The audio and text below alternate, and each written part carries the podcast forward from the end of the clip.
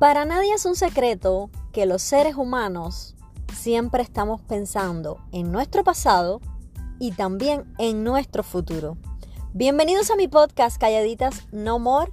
Yo soy Ladis Expósito y hoy te voy a compartir tres tips para que te enfoques en tu presente. Decía un refrán chino, el exceso de futuro nos lleva a la ansiedad.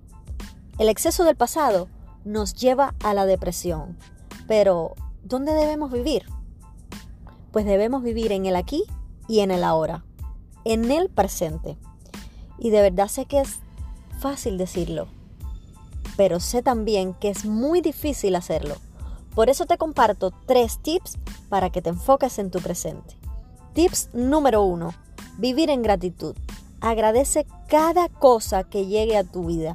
Incluso así tengas un día terrible, siempre hay cosas por las que estar agradecido.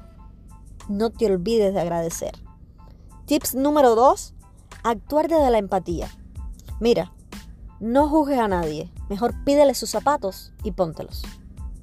Y como tips número 3, más que preocuparnos, tenemos que ocuparnos. Porque una mente ocupada, de verdad que no piensa en nada. Ocúpate más en ser mejor persona, ocúpate más en lo que sí puedes cambiar de ti enfócate más en tu presente y ocúpate más en llegar a amarte a ti mismo incondicionalmente. Estos fueron tres tips para que te enfoques en tu presente. Yo soy Ladis Expósito y nos vemos en un próximo episodio.